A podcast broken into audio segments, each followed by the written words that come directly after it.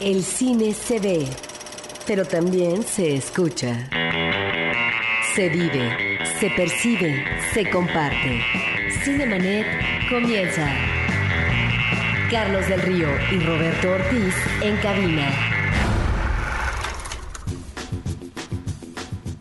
Muy buenos días, estimado público. Nos encontramos en Cinemanet.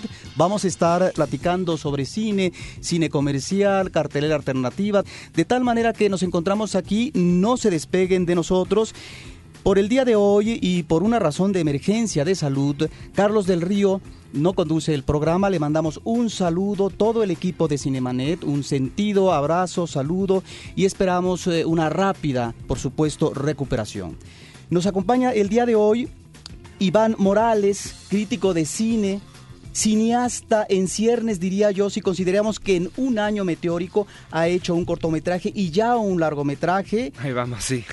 muy, muy bienvenido. Hola, ¿cómo estás? Pues estamos aquí en eh, Cinemanet, no, eh, no nos dejen eh, de lado, vamos a estar hablando sobre cine, cine y más cine. Cartelera. Los estrenos en pantalla grande. Pues Iván, tenemos, eh, como ha sucedido en las últimas semanas, más de cinco películas eh, como estreno. En esta ocasión son siete u ocho. Me llama la atención que encontramos en la cartelera comercial dos ah, cintas eh, de universo infantil de animación. Y muy similares, porque ambas son sobre animales yendo al espacio. Efectivamente, una película que se llama Vamos a la Luna en 3D, eh, una película de un uh, director belga y por otra parte una película estadounidense de Kirk de Miko que se llama Chimps sobre unos chimpancés que efectivamente tienen aventuras en el espacio. Supuestamente, ahora lo, lo, curioso es que la de las moscas, que parecen hormigas, parece que es como una animación que como que hicieron por encargo a, a Bélgica o así, luego la vendieron nada más para que alguien le pusiera ahí las voces. Ahora, si nos fuéramos por una, yo la verdad recomendaría más la de los changuitos, aunque no he visto ninguna de las dos, pero se ve más chistosa y más bonita por lo menos. También habrá que recomendar al público que vea cine mexicano. Hay tres películas, una cinta de terror, Spam,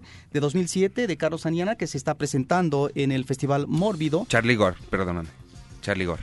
Sí, sí, Charlie Gore, perdón, aquí eh, tenemos, eh, eh, digamos, otro nombre. Luego, que sería, digamos, tal vez el nombre real. Por otra parte, tenemos también la película Espérame en otro mundo de Juan Pablo Villaseñor, quien hiciera eh, su ópera prima Por si no te vuelvo a ver, y después un documental interesante sobre los niños de Morelia, ¿sí? estos uh, niños que llegaron a México, eh, que fueron recibidos por el gobierno eh, de Lázaro Cárdenas, y aborda a estas personas ya veteranas eh, que después de muchos años algunos de ellos regresan a España y ahora tenemos una película de él, una nueva cinta que se llama Espérame en otro mundo. Y por otra parte... Esta, perdón, es ficción, esta o también es documental. Esta es ficción, esta okay. es una ficción eh, con las actuaciones de Natalia Esperón, Margarita Sanz y Fernando Becerril. Y encontramos de, en los estrenos, Iván, una película que me parece interesante que se llama Juntos Nada Más. Esta es una película francesa de un, de un, director ya veterano, de más de 70 años, Claude Berry, que ha hecho una serie de cintas de corte intimista. Es un director que ha tenido en sus obras a gente como Nathalie Delon, Juliette Berthaud y Catherine Deneuve. Y en esta ocasión ingresa a su reparto a Audrey Tautou, Ah, que eh, trabaja muy bien la comedia, creo, desde Amelie y recientemente también vimos otra de ella. Me parece que aquí encontramos toda una serie de personajes solitarios que tienen eh, que eh, um, refugiarse en sus espacios, eh, digamos, cotidianos de trabajo, del departamento, etcétera. Ellos uh, se encierran en sí mismos, quedan atrapados y solamente es a través de la comunicación con el otro, tal vez el más inmediato, que es el vecino, como podrán de alguna manera encontrar un aliento a sus vidas, esta vida monótona, rutinaria. Son personajes que pertenecen, por un lado, a eh, esta juventud eh, de los años, de, digamos, de 20 años, a la madurez pero también hay un personaje ya de la tercera edad que me parece que es central en este melodrama, eh, muy bien armado, en donde encontramos eh, este personaje es el que de alguna manera va a dar fuerza a los demás en función de salir de esa especie de parálisis existencial en la cual se encuentran atrapados. Y ahí es donde lo vemos algunos que están de mal humor, eh, de que no se comunican con la gente, uno de ellos es tartamudo, etcétera. Creo que es una película que está abordando esta eh, intención incipiente de poder encontrar sentido a la vida cuando no se lo han planteado como una realidad que tienen que asumir. Es decir, ahí está la vida que fluye, pero en donde finalmente los personajes no se asumen. Claro, suena, suena bastante interesante y sí, ahorita tú a mí también siempre me ha llamado mucho la atención. No sabía que salía en esa película ella, pero es una razón más para ir a verla. Lo malo es que luego con estas películas es bien difícil encontrarlas porque las ponen en bien poquitos cines, pero pues habrá que salir a buscarlas. Sí, es una película Para eso está internet, ¿no? Que deja de lado el paisaje turístico de París, en donde en pocas ocasiones vemos los exteriores, inclusive a veces un exterior como puede ser el camino, el prado, la vegetación, eh, simple y sencillamente sirve como de tránsito a estos personajes que no logran explorar en un sentido más amplio, que implicaría también un espacio vital y por ello yo creo que no es casual que en esta casa que abandona eh, la abuela para irse al, hospital y para ser atendida en un, digamos, ah, eh, centro de ancianos, sea ahí donde encontramos la naturaleza con sus flores, con sus plantas, como ese espacio donde finalmente se encuentra la armonía y la riqueza eh, de la vida que le falta a estos personajes. Es una película recomendable, juntos nada más, pero también se estrena acá, eh, Iván, en esta ocasión, una película como Quémese después de leerse. Sí, Burn After Reading, la nueva de los Cohen, que después del año pasado arrasar con absolutamente todos los premios con Sin lugar para los débiles, regresan ahora con lo que mi estilo favorito de los Cohen, que es la comedia. Esta es eh, protagonizada por George Clooney, por Brad Pitt, Francis McDormand. Eh, y en verdad es una comedia bastante disfrutable, interesante. Tiene ahí sus giros de tuerca medio, medio extraños. En algunos momentos siento que los personajes están un poco menos confundidos que la audiencia. Pero creo que al final cuando recapitulas todo, creo que es una experiencia bastante, bastante disfrutable. Pero sí siento que como todo el cine de los Cohen no es para todos. Bueno, en estos personajes, no sé si confundidos, pero lo que sí es cierto es que entran en la dinámica del absurdo. Absolutamente. Eh, con uh, situaciones, uh, eh, conductas disparatadas, en donde a veces nos da la impresión que sus conductas son como de idiotas. Y sin embargo tienen su lógica interna a partir de situaciones que los están determinando y que los meten realmente en una carrera loca en el destino y que no sabemos hacia dónde conducen. De ahí eh, estos oh, raptos de ingenio, de humor negro, en eh, este, este humor que también manejan y en donde a través de la trayectoria de los hermanos Cohen encontramos eh, esta experimentación pero al mismo tiempo, si no regodeo esta parodia, esta manera de homenajear a ciertos eh, géneros cinematográficos, como puede ser el cine de gángsters, el cine fantástico, etc. Las comedias de errores, simplemente. Bueno, no olvidemos que ellos eh, fueron ah, eh, voraces ah, espectadores de la televisión y que, bueno, comenzaron a experimentar cuando niños en Super 8, etcétera, de tal manera que son personas amantes del cine y encontramos, creo, una comedia muy afortunada. Me parece que los hermanos Cohen, eh, no sé tú qué opines, con Sin lugar para los débiles, que es obviamente otro carácter de obra que se emparentaría con Barton Fink, encontramos en esta última cinta una comedia muy afortunada y que finalmente eh, encontramos esta vena vital, vital de ellos. Sí, creo que es enteramente diferente a Sin lugar para los débiles. Es creo que justo decir hasta que es un cineasta enteramente diferente, porque sí hay ciertas cosas que, tienen todas las películas de los Cohen, que es sobre todo su estudio, buen desarrollo de los personajes. Creo que una de las cosas que mejor hacen es el desarrollo de personajes. Pero sí se siente una película hecha por alguien enteramente diferente. Creo que Sin lugar para los débiles, con todo su su, su pausa, su contemplación de todo, y esta es extremadamente rápida a comparación de sí, A lo que me refiero finalmente es eh, que estamos en eh, Sin lugar para los débiles como en eh, esta obra que me después de leerse con dos cintas muy sólidas y que finalmente recuperan a, los Cohen que últimamente no andaban tan bien. Sí, eso, eso definitivamente después de las últimas que habían hecho sí no no eran los mismos. Ahora, eh, también está en cartelera una película estadounidense de John Moore que me sorprende visualmente, que se llama Max Payne, una película con una actuación solvente de Mark Wahlberg, un policía, su personaje, que eh, después eh, de padecer un trauma de una muerte violenta de su esposa y su hijo, bueno, es confinado por parte del Departamento de Trabajo a ser un oficial de los casos no resueltos, un burócrata más. Y eh, él persiste, sin embargo, en tratar de ir encontrando las pistas que lo lleven al o los culpables de este asesinato atroz. La película me parece que está bien armada, que hay eh, una estructura eh, que permite al espectador tener una como una visión muy afortunada por lo que se refiere al eh, manejo de la escenografía. Encontramos, por ejemplo, algunas escenas en cámara lenta eh, que son verdaderas coreografías a propósito de los disparos, de los duelos, de los personajes. Hay eh, cierta elegancia que finalmente la fotografía registra en diferentes tonos. Siempre el personaje deambula en un anochecer de una gran ciudad que está copiosa, copiosa de nieve y es la oscuridad, estos tonos grises, azules. Es una película que parte del presente, eh, que de ahí ah, se remite al pasado y ese pasado se va más allá que es el pasado del personaje de cuando recuerda la muerte de su esposa. Y es ahí donde encontramos eh, un manejo de fotografía más cálida, naranja, en eh, este amor familiar, amor de esposo, amor de padre a hijo, que finalmente eh, se interrumpe de manera abrupta. Están ahí, creo yo, por un lado, este itinerario de venganza revanchista que hemos visto en muchas películas, pero al mismo tiempo estamos ante un personaje es decir, que está en este, seguimiento, en este seguimiento de revancha tratando de encontrar su justificación en la vida. ¿Y por qué crees que, digo, yo no, no espero tanto de, la película de, digo, Marky Mark me cae bien, como actor, como persona no mucho, pero no entiendo por qué no la estrenaron en verano se me haría el tipo de película que como que tiene más sentido que estuviera a la mitad del verano igual y le sacaron a, a Dark Knight, que creo que todo el mundo se asustó, hasta Harry Potter se fue a esconder el 2009. Entonces, digo, igual y por eso no entiendo bien como por qué, por qué ahorita. Se me hace curioso, ¿tú por qué crees que le hayan estrenado ahora?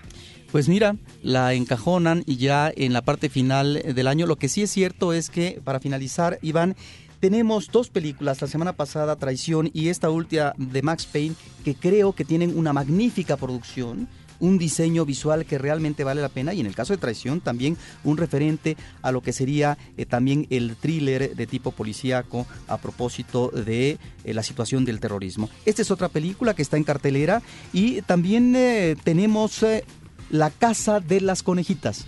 La Casa de las Conejitas, que es un poco desafortunado el nombre que les escogieron poner en español, pero bueno, es la nueva comedia del de la oficina de producción de Adam Sandler, que es Happy Madison.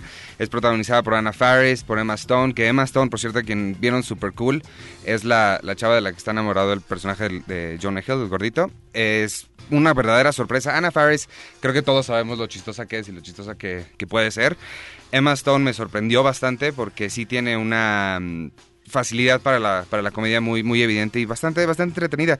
Había yo escuchado comentarios muy malos de la película y la verdad es que no los crean. Está muy divertida la película, tiene sus buenos momentos de, de carcajada, tiene sus buenos momentos de estupidez como cualquier película de Adam Sandler, pero en general vale, vale bastante la pena y pues vayan a ver con el, el domingo con unas palomitas y sin, sin mucho en la, en la mente.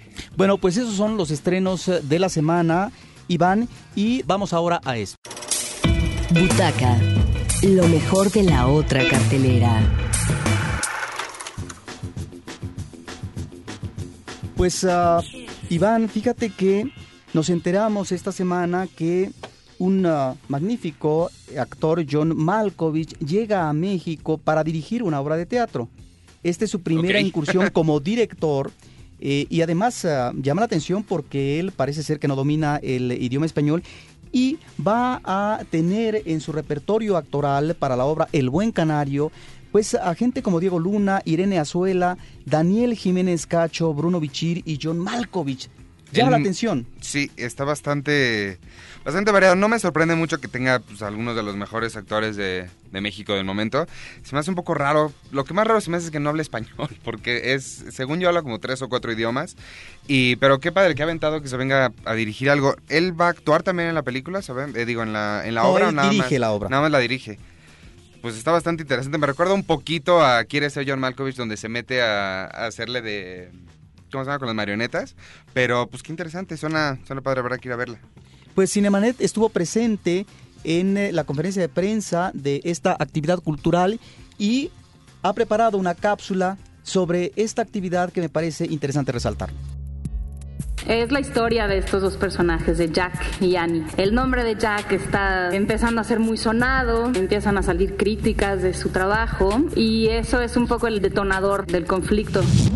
I think it's a play on a certain level about, uh, which is a, a, kind of response to a, a, song from the 60s where... Es una obra que es una respuesta a una canción de las 60s que es All You Need Is Love y yo creo que no es todo lo que se necesita, que se necesitan más cosas. It's a play about two young people who were very much in love and it's a play about seven people who believe things to a great extent about the other characters y es una obra que trata de dos chicos que se aman y de lo que la gente llega a pensar de los demás, lo que la gente piensa e interpreta de los demás sin hablar de la trama, hay un tema que se me hace muy interesante que es como la suplantación de una identidad y luego hay esto mismo pero como hablado metafóricamente que es eh, la adicción, que también viene a ser como una suplantación. Creo que este es un tema que anda rondando ahí en la obra. Creo que la historia de amor es una historia de entrega total. Sin amor nada de lo demás tiene sentido. Y creo que eso es lo que vuelve esta obra bien conmovedora porque sí los personajes tienen sus propios demonios y cuando escuchamos historias como estas creo que no queda más que conmoverse y desearles casi lo mejor, ¿no? Creo que es una obra muy universal en ese sentido. Esta obra me la propuso en inglés una actriz que en su momento salía con el escritor de la obra, pero cuando ellos se separaron nunca supe más de ella, por eso quizá no sucedió en inglés. Una parte que es importante es cómo funciona la idea de ser público, cómo eso afecta o no su relación y cómo una crítica puede influir en la vida de alguien, sobre todo en el mundo literario, se define todo por la opinión de una sola persona, ¿no?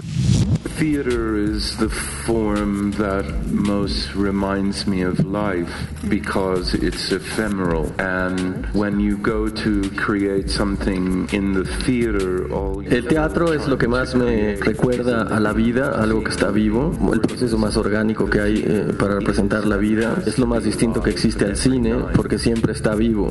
The focus of the work is to make El foco siempre es no lo que hiciste la noche anterior, sino lo que vas a hacer ese mismo día y sobre todo que siempre tienes a alguien vivo enfrente de ti. El cine no es así porque lo único que hace es tomar unos segundos de lo que pasa antes y después de que cambien siempre las cosas. El teatro siempre está enfrente de gente viva, entonces yo cuando dirijo eh, mi respuesta no es a lo que hicimos antes, sino lo que recoge de la gente que está en el teatro cada día y la respuesta del público. John lo que hizo fue ver a todos los actores entre tres a cinco opciones por personaje y trabajar un ratito con cada actor. Tuvimos unas sesiones como de cuatro días de trabajo aquí en el teatro y que creo que es una gran oportunidad tanto para el actor como para el director. Y así fue que nos fue conociendo a todos. Después de eso nos juntamos para ensayar dos semanas en Los Ángeles y apenas ayer hicimos nuestra primera lectura ya con, con todo el reparto. Hola, soy Daniel Jiménez Cacho y les mando un saludo a todos los amigos de Cinemanet. Cinemanet. Pues ahí está, Iván, una experiencia que habrá que ver cuáles son los resultados. En principio hay un reparto que me parece muy atractivo, una Irene Azuela, que es una de las presencias eh, más ah, atractivas eh, de estos últimos tiempos en el cine, Diego Luna, Daniel Jiménez Cacho, que es un histrión, que hay que controlarlo para que realmente actúe, digamos, uh, sin extralimitarse. Vamos a ver eh, cómo lo maneja John Malkovich. Y está, por supuesto, Bruno Bichir. Eso es lo raro, que la verdad es que queda aventado mis respetos para Malkovich que se haya aventado a dirigir algo en un idioma que no habla. Porque sí, justo lo que dices, para controlar la, la intensidad y todo eso va a estar bastante difícil, pero pues qué bueno, qué interesante. Por otra parte, Iván, invitamos al público. Está presente el sexto Festival Internacional de Cine Judío. Es uh, un festival que ya eh, tiene varias emisiones y que bueno, lo vamos a tener en varios espacios de esta ciudad. Va a estar en Cinemex Santara, en Cineteca Nacional, también en Cinemex Interlomas en Cinemex Insurgentes y en el Instituto Politécnico Nacional de Zacatenco. Este festival, Iván, es el sexto, comienza el 23 de octubre hasta el 9 de noviembre. El jueves hubo una inauguración en Cinemex Santara con bocadillos, eh, con un grupo musical de música judía, europea, música árabe y luego platillos bondadosos, de tal manera que ahí está. Eh, van a presentarse 30 películas eh, de ficción, documentales, cortometrajes, al mismo tiempo van a existir mesas redondas. ¿Cuáles son las temáticas? Temáticas... Eh, y van sobre las relaciones lésbico-gays, sobre también los derechos humanos, al mismo tiempo eh, relaciones eh, israelíes-palestinas, la migración, el holocausto, en fin. Este es un festival que ya eh, ha registrado en varios años 450 mil personas de público, de tal manera que ahí está, también van a estar directores, invitados y por la parte de México se encuentran las películas Cinco días sin Nora y 3.19. Sí, bueno, creo que siempre este tipo de festivales como temáticos, por llamarles de alguna manera, son interesantes para conocer un poquito más de las ciertas, de las culturas de las que están hablando, ¿no? Eh, también les recordamos que pueden ir al festival de cinejudío.org, donde pueden ver con todo más, con, con más calma y más tranquilidad y ya investigar un poquito más sobre las películas que pueden ir a ver. Invitamos también al público eh, para que estén presentes el día de hoy en este proyecto Aquí se filmó que me parece muy interesante. Sí, que es eh, develar una placa en el sitio donde se filmó o una parte de las locaciones aquí en la Ciudad de México, ahora que el gobierno del Distrito Federal está tratando de fomentar la filmación en e, las filmaciones en esta ciudad. Y el día de hoy a las 6.30 en la Plaza de las Tres Culturas eh, va a haber una función al aire libre de Rojo Amanecer hoy sábado 25 con la presencia eh, de eh, directores y, y, bueno, del director, del director Jorge Fons y algunos de los actores. Esto me parece interesante porque siempre la locación es un referente finalmente en la ficción en donde o bien efectivamente está remitiéndonos a una situación real como lo que sucedió en la Plaza de las Tres Culturas en uno de los edificios donde sucede esta situación terrible a una familia en el 68, en eh, octubre, entre 1 y el 2 de octubre del 68, cuando el movimiento estudiantil es reprimido, y a veces, simple y sencillamente, la locación es un pretexto para una película de cualquier género. No, absolutamente, y verla, creo que ver la película en ese lugar ha de ser una cosa simplemente impactante. Me preocupa un poquito la, la oscuridad que, o sea, que necesita mucha oscuridad para que se pueda ver la, la película, se me hace un poquito temprano, pero pero que bueno, creo que es un esfuerzo increíble y ojalá que se hagan pues muchas cosas y que sí, que sí vaya la gente para verla porque sí es una debe ser una experiencia increíble. Es como en Guanajuato que pasan las películas de terror en el cementerio y cosas así. Bien sí cambia un montón tu perspectiva de la película cuando la ves en lugares así. Pues eh, esto es a las 6:30 en la Plaza de las Tres Culturas, Rojo Amanecer con el director, algunos de sus actores. Y ahora vamos a escuchar una cápsula que ha preparado el equipo de Cinemanet sobre la crisis del 29 de 1929 en Estados Unidos y cómo el cine se remite a situaciones graves que acontecen en la economía y que repercuten en eh, los bolsillos de la sociedad. Con la depresión económica vivida por Estados Unidos en 1929, el cine se convirtió en una válvula de escape. Como divertimento visual, la gente canalizó su desencanto frente al desempleo masivo y la cancelación de aspiraciones materiales. Fortalecida por el incremento del público en las salas y el arribo tecnológico del sistema sonoro, la industria cinematográfica de ese momento histórico registró también los malestares sociales que la gente común padecía. Y El Mundo Marcha, producción silente de 1928, nos remite a un hombre optimista que llega a vivir a Nueva York, donde encuentra trabajo, se casa y tiene dos hijos. El desempleo, sin embargo, lo enfrenta a un quebranto económico que lo separa de su esposa y lo pone al borde del suicidio. Lejos había quedado el día que se burló del hombre sándwich que deambulaba por las calles portando anuncios comerciales, sin imaginar que él mismo usaría semejante indumentaria laboral para reunir unos cuantos dólares y alimentar a la familia. Al realismo de la historia ayudó la filmación en exteriores, además de la integración de actores desconocidos. Tal vez sin saberlo, su director, King Vidor, se anticipaba a lo que se conoció como neorrealismo italiano dos décadas después. En el ámbito del campo, Las Viñas de la Ira de John Ford nos muestra el peregrinaje lastimoso de una familia y cientos de personas transitando de un territorio a otro en busca de trabajo y posada. Un hombre, interpretado con suma contención por Henry Fonda, hijo de una mujer que lucía ante un espejo un par de aretes, como recuerdo entrañable de un pasado desdibujado, por una realidad que enfrentaba a la familia al desarraigo y la incertidumbre. Then what? Then it don't matter. I'll be all around in the dark. I'll be everywhere, wherever you can look. En dos ámbitos diferentes, el cine liberal de Hollywood cumplía cabalmente su cometido social a propósito de un crack bursátil, que súbitamente dejó en la miseria a miles de personas. Cinemanet.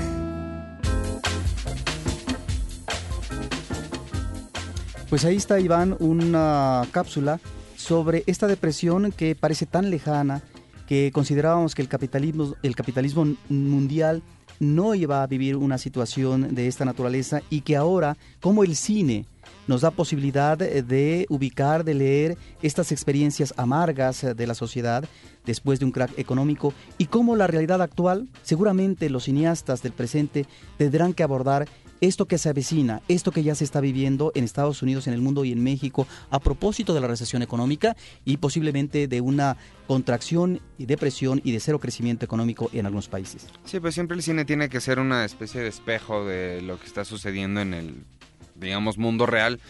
Y, pues sí, desafortunadamente a veces hay situaciones que no, no se pueden escapar ni siquiera de, de las pantallas y hay que conocerlas y verlas y esperemos que, que lo de ahora no llegue a, a cosas tan fatales. En el caso de la depresión del 29, son ejemplos eh, que tiene la cápsula eh, de películas de cine silente y de los años 30 pero también el cine con posterioridad ha abordado esta problemática. Yo recuerdo una película de los 80 eh, de Woody Allen, La Rosa Púrpura del Cairo, claro. donde realmente observamos esta experiencia vicaria en un cine de un personaje femenino interpretado por Mia Farrow que día a día ve una y otra función de una película eh, ella tiene una vida terrible ante la depresión que se vive. Ella trabaja en un restaurante, lava ropa ajena, es golpeada por su esposo y se refugia en el cine donde va a incursionar en una relación con los personajes de ficción. Sí, cuando de repente los, la ficción se vuelve realidad, es el escape que ella puede tener de su pues de la vida que lleva, ¿no? Se escapa con, con el personaje principal de la, de la película y pues ya no les voy a contar más. Pues ahí está, la crisis del 29 en el cine. Iván Morales, eh, te agradecemos mucho tu participación en esta ocasión. No, gracias por, por invitarme y le mandamos un gran saludo y un abrazo a Carlos para que... Efectivamente, y que lo tengamos de nueva cuenta en la próxima semana. En la producción agradecemos de este programa, estuvo Paulina Villavicencio y Celeste Nor. Próximamente eh, se integrará Paulina porque ahorita está festejando en el Festival Mórbido de Michoacán. En la postproducción de cápsulas, Gabriela Álvarez, un agradecimiento especial. En la voz de las cápsulas, Silvia Bejar Morales. En la postproducción para cinemanet.com.mx, Abel Cobos. Y en la operación, muchísimas gracias para eh, César eh, Silva. Y con esto nos despedimos de Cinemanet, donde, como dice Carlos del Río, estaremos hablando de cine, cine y más cine. Los créditos ya están corriendo. Cinemanet se despide por el momento. Más en una semana. Vive cine en Cinemanet. Frecuencia cero. Digital Entertainment Network.